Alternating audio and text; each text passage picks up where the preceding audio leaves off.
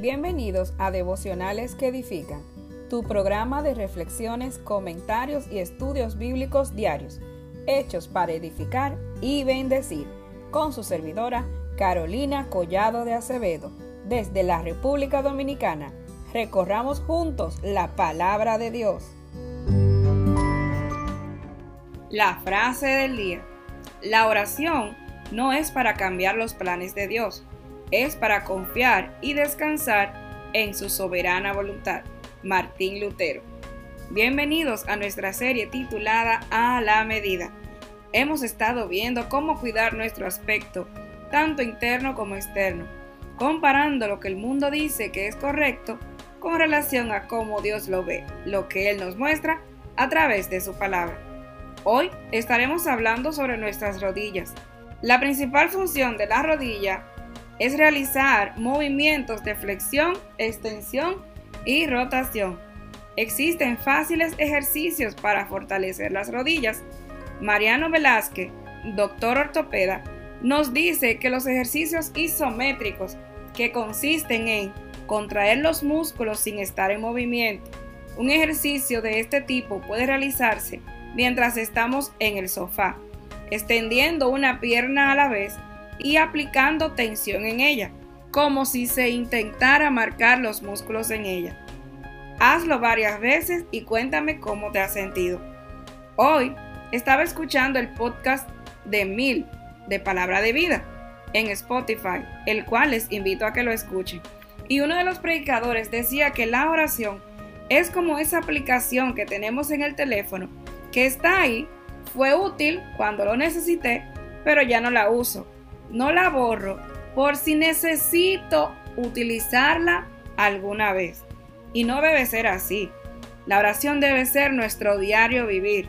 Hablar con Dios debe ser un anhelo, parte de mi vida. Los discípulos no le pidieron a Dios que le enseñara a predicar, sino que le enseñara a orar. Esto también decía el predicador. Entonces, si hasta ellos que estaban con el maestro entendieron la importancia de orar, ¿qué nos queda a nosotros? Así nosotros debemos tenerla como algo valioso.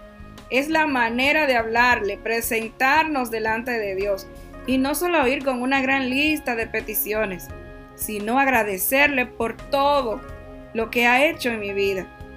Y sí, también hay lugar para mis cargas, peticiones de salud, económicas, de todo. Y saben, no porque Él no las conozca, sino porque a Él le agrada que la compartamos. Filipenses 4:6 dice, por nada estéis afanosos, sino sean conocidas vuestras peticiones delante de Dios en toda oración y ruego con acción de gracia. Filipenses nos recuerda que no debemos estar afanosos, preocupados, atareados. Dios conoce todo lo que hay en mi vida, lo que tengo, lo que me falta y lo que ha de venir. Lo que tengo que estar es en comunión, en oración a Él y esperar en Él. La oración debe ser parte de mi vida, así como hablo con los demás, con mi esposo o con tu esposa, con mis padres, amigos, hijos. Como me comunico, así debo hacerlo con Dios. Hablo con Él por medio de la oración y Él me responde por medio de su palabra. ¿Y cuándo debo orar? Primera Tesalonicenses 5:17 dice, orad sin cesar. El 18 dice, dad gracias a Dios en todo, porque esta es la voluntad de Dios para con vosotros en Cristo Jesús. Orar no es solo ir a un cuarto a solas, que es algo maravilloso. También es, pero aquí cuando dice orar sin cesar, es orar en todo momento, en el camino al trabajo, en el camino a la escuela, en la casa, en todo momento estemos en contacto con Dios. Nehemías, mientras iba a la presencia del rey, dice que oraba. Ahí mientras estaba delante del rey, su corazón estaba en actitud de oración. ¿Y tú? ¿Has orado en momentos de dificultad o en momentos de alegría, dando gracias? Los discípulos le pidieron a Jesús que les enseñase a orar. El Padre Nuestro puede ser una de las oraciones más conocidas y utilizadas en el mundo. Vamos a ver paso a paso lo que la compone. Mateo 6, del 9 al 13 dice, Padre nuestro que estás en el cielo, santificado sea tu nombre. Venga tu reino, hágase tu voluntad, como en el cielo, así también en la tierra. El pan nuestro de cada día dánoslo hoy, y perdona nuestras deudas, como también nosotros perdonamos a nuestros deudores. Y no nos metas en tentación, mas líbranos del mal, porque tuyo es el reino, y el poder, y la gloria, por los siglos. Amén. Lo primero que hace la oración del Padre nuestro es reconocer quién es Dios. Padre nuestro que estás en el cielo. Nuestro Padre amado nos escucha y podemos acercarnos a Él con toda confianza en cualquier momento. Luego expresamos confianza en su voluntad. Venga tu reino, hágase tu voluntad, como en el cielo, así también en la tierra. Con esta frase expresamos la certeza de seguridad y protección, sabiendo que lo que Dios tiene para mí es mejor que lo que yo pienso o puedo llegar a pensar. Pedimos el sustento diario, el pan nuestro de cada día, dánoslos hoy. Dios es quien suple nuestras necesidades. Pedimos perdón y nos examinamos y perdona nuestras ofensas, como también nosotros perdonamos a nuestros deudores.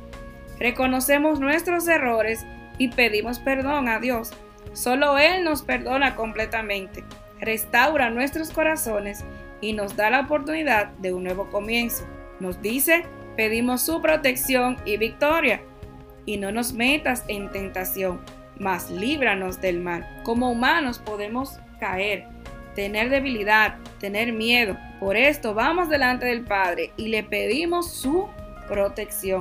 Esta fue una guía que Jesús nos dejó. Esto no significa que debemos repetir solo esta oración, sino que podemos tomar ejemplo y que cada vez que oremos podamos recordar y reconocer que Él es Dios, su poder y su soberanía. Él nos cuida, nos sustenta, Él nos ama. Te invito a que hoy inicies un diario de oración. En un cuaderno o en tu mismo celular puedas estar escribiendo motivos de agradecimiento, motivos de oración, peticiones, orar por tus amigos, por tu familia, por el trabajo, por todo. Que día a día puedas estar escribiendo tus oraciones y hasta peticiones especiales. Puedes ponerle fecha y esperar la respuesta de Dios. Recuerda, orar a Dios no es como pedirle deseos a un mago. No, es hablar con Dios, con el Padre, en el nombre del Hijo. Y es esperar la respuesta que Él sabe de antemano, pero nosotros no la sabemos. Alguien dijo, oramos a Dios no para cambiar su decisión, sino para que Él prepare mi corazón para la respuesta que me dará. Que podamos tener hoy un corazón agradecido. Vayamos a Él en oración cada día, cada hora. Orar sin cesar. Padre nuestro que estás en el cielo, gracias Señor porque tú eres grande. Gracias por tu misericordia, gracias por tu amor, gracias por entregar a tu Hijo, tu único Hijo, para morir y darnos la salvación. Queremos venir y darte toda la gloria y toda la honra. Cuida nuestros corazones. Tú nos conoces, sabes nuestras debilidades y nuestras necesidades. Te pedimos que las suplas, te pedimos que nos ayude a salir de cada problema que este mundo nos enfrentamos. Bendice, Señor, cada familia que está escuchando este programa y permite que podamos tener una comunión día a día contigo. Todas estas cosas te lo pedimos en el nombre de Jesús. Amén. Vayamos a Él en oración cada día. Orar sin cesar. Bendiciones y hasta mañana.